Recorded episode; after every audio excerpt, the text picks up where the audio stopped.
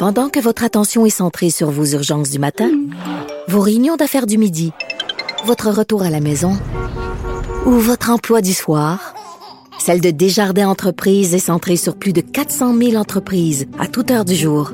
Grâce à notre connaissance des secteurs d'activité et à notre accompagnement spécialisé, nous aidons les entrepreneurs à relever chaque défi pour qu'ils puissent rester centrés sur ce qui compte, le développement de leur entreprise.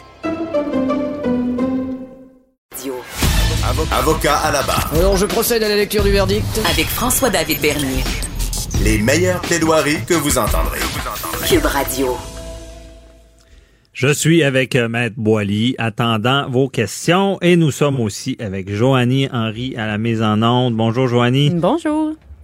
Est-ce que euh, vous avez recueilli des questions? Oui, la première question, c'est Francine de Charlebourg. Elle se pose beaucoup de questions concernant son testament. Donc, comment bien le faire? Est-ce qu'on doit absolument aller voir un notaire? Est-ce qu'elle peut faire son testament par elle-même? Même, est-ce qu'on pourrait trouver les documents sur Internet? Mais surtout, comment est-ce qu'on fait pour officialiser son testament? Ben, écoutez, euh, il y a plusieurs façons de faire. D'abord sur Internet, oui, vous pouvez trouver des modèles, mais euh, c'est pas c'est pas nécessairement conseillé parce qu'il y a trois sortes de testaments. Vous savez, il y a d'abord le testament qu'on dit holographe. Alors ça, c'est celui qui est fait de la main du testateur, donc de la personne qui fait son testament. Ça, c'est un testament qui peut être euh, correct. Euh, c'est pas compliqué. Cependant, il devrait être authentifié lorsqu'il y aura un décès parce mhm. que c'est pas un testament qui, comme tel, il peut être valide, mais il faut qu'il soit signé de la main de la personne qui fait le testament. Il faut que ça soit écrit par lui-même. Ou l'autoriser par, euh, homologué par le par le tribunal, effectivement. Et donc, c'est pas c'est pas une question de coût là, mais il reste qu'aller devant un tribunal faire authentifier un testament peut coûter plus cher que faire une autre forme de testament qui s'appelle le testament. Mais il se, l'hologramme, un des grands problèmes, c'est qu'il se perd souvent. Il se perd, puis ça veut pas tombe dire... dans les mauvaises mains, là, il va disparaître. Ça veut pas dire que c'est le dernier testament aussi connu.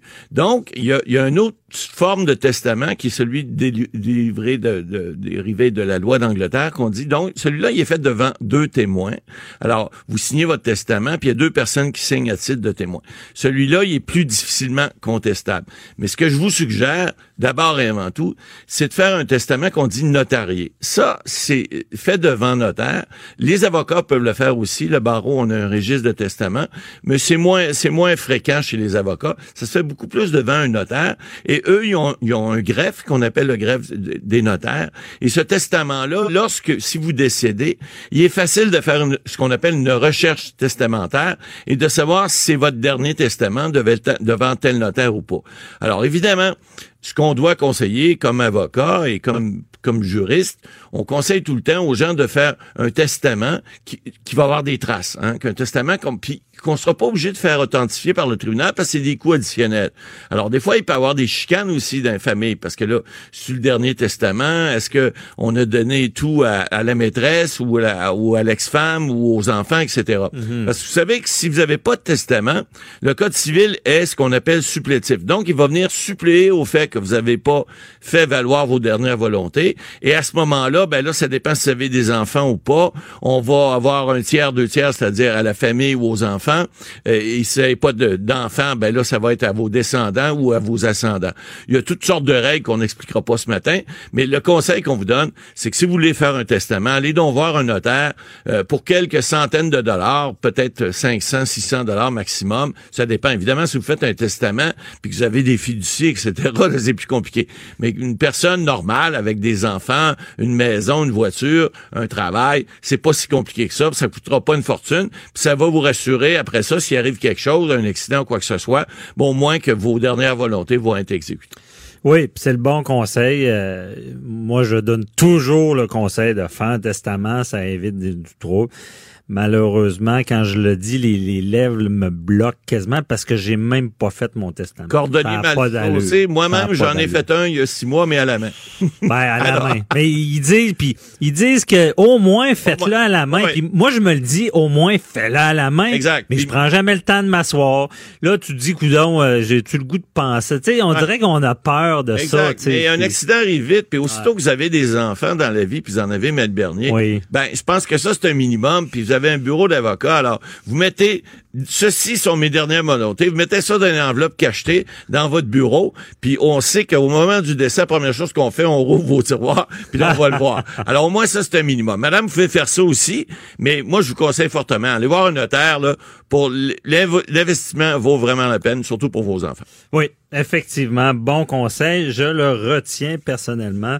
Euh, Joanie, prochaine question? Prochaine question, elle est reçue par texto au 187 Cube Radio. C'est Joanne, Joanne de Joliette. Euh, c'est une mère monoparentale. Elle a un petit garçon qui va avoir 9 ans bientôt.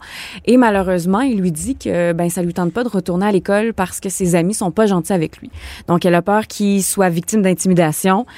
Et elle sait pas si elle doit en parler à l'école. En même temps, elle veut pas nuire à son garçon. Donc, elle se demande quoi faire.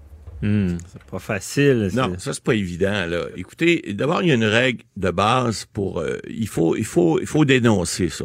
Je comprends que l'enfant lui il veut pas parce qu'il veut pas que ses petits copains, ses petites copines rient de lui parce qu'il a dit ben là on m'a tiré euh, des, des injures ou on me dit ici ou on me dit ça, on m'a donné une tape sur l'épaule. Bon, ça c'est une chose. Mais sachez que chaque école primaire ou secondaire doit avoir un code là-dessus. Doit, euh, chaque école doit, ils doivent protéger les élèves et le personnel des écoles est censé être formé pour ça et ils ont un plan d'action pour ça. Donc, soyez pas gênés d'aller voir le professeur ou encore le directeur d'école si vous voulez pas impliquer le professeur. Et ils vont vous accueillir à bras ouverts. Ils, ils- ils veulent prévenir La loi les force. Oui, la loi les force à faire ça. Ouais. Et puis donc, mais vous savez, ce qu'on sait pas dans la vie, on peut pas, on peut pas intervenir. Vous savez tout à l'heure, bon, on parlait de M. Epstein là qui s'est suicidé. Euh, c'était oui, peut-être c'était prévisible, mais il y a des choses qui sont pas nécessairement toujours prévisibles dans la vie. Alors, si votre enfant est, est- est- est sujet ou peut faire l'objet d'intimidation, prenez donc pas de chance, même si c'est dans sa tête, même si c'est peut-être pas vrai, même si peut-être que lui en met un peu, même si on le sait pas, prenez pas de chance, allez voir les intervenants à l'école, ça peut être des fois à la garderie, ça peut être des fois euh, bon dans la classe ou allez voir le directeur ou directeur directrice adjointe, peu importe. Et ces gens-là sont déjà comme on dit en anglais, aware of it, sont déjà prévenus qu'il y a des plans d'action qui existent. S'ils en ont pas, ils vont en faire un parce qu'ils sont obligés par la loi. Mais ils en ont. En général, ils en ont partout. Et puis, à ce moment-là, ben, ils vont pouvoir prendre des mesures pour euh, pour pouvoir prévenir ça. Évidemment, vous parlez à votre enfant. Il faut le faire, évidemment. Il, il faut qu'il s'exprime, il faut qu'il dise ce qu'il vit, parce que vous savez, l'intimidation, ça se vit à l'intérieur. Et souvent, dans ces âges-là, ben c'est là que se développe. Je suis pas psychologue, puis je, je suis pas pédopsychiatre non plus, mais c'est certain qu'au niveau, par exemple, après ça, des tribunaux, ben il y a des, j'aurais donc dû, j'aurais donc dû, j'aurais donc dû Mais intervenir. Non, c'est ça. Puis c'est une bonne idée d'aller voir, un exemple, sur notre fils, fille intimidée par euh, un enfant, et d'aller voir le parent. Oui, C'est une exact. bonne idée, ça? Ben, écoutez, le parent de l'intimidateur. Des, des fois, c'est peut-être pas une bonne idée. Ça dépend. Il y a des parents qui sont très ouverts et très compréhensibles. Alors, si allez voir un tiers, mais que ce tiers-là, comme le directeur, le professeur, le, le, le, le- le- la personne au service de garde, en parle aux parents, par exemple, de l'enfant ou des enfants qui intimident, ces parents-là le savent peut-être pas. Mais Des fois, évidemment, ils vont sûrement, en, en- en connaissance de cause, des parents vont, qui- lorsqu'ils sont euh, moindrement intelligents puis ont moindrement du jugeote, ben ils vont intervenir auprès de l'enfant, puis ça, probablement ça va se régler là. Il y a des parents, des fois, il y a des milieux où des parents comprennent moins. Des fois, il y a des questions aussi de, de- ça peut être des questions de de, de, de, de- culture. Hein. Il y a des enfants qui vont être des fois un peu plus agressifs que d'autres, etc. Mais généralement, les parents, lorsqu'ils sont interpellés, ben ça leur tente pas de voir leur- leurs enfants peut-être se ramasser devant le tribunal de la jeunesse ou des choses comme ça. Alors, c'est sûr que on dit tout le temps le dialogue, c'est comme dans tout, Maître Bernier, vous le savez. Oui. Si on peut intervenir de façon euh, proactive, qu'on soit capable d'éviter de judiciariser, par exemple, des, des- de l'intimidation, ben on va le faire. Mais il y a toutes sortes d'intimidations. Maintenant, on l'a vu, on a vu les, les sextos, on a vu les le- le- l'intimidation qui se fait des fois parce que les jeunes, peut-être pas à 9 ans, mais ça commence vite là, sur Internet, etc. Donc, il faut savoir intervenir rapidement, le faire de façon aussi euh, proprement, c'est-à-dire pas aller crier à tort et à travers partout, mon jeune. D'abord, le jeune n'aimera pas ça. Et surtout pas mettre Boily de manière agressive, s'asseoir avec l'autre Ah, c'est la pire chose. C'est la pire chose. On veut pas que ça tourne en bagarre ou en intimidation de parents.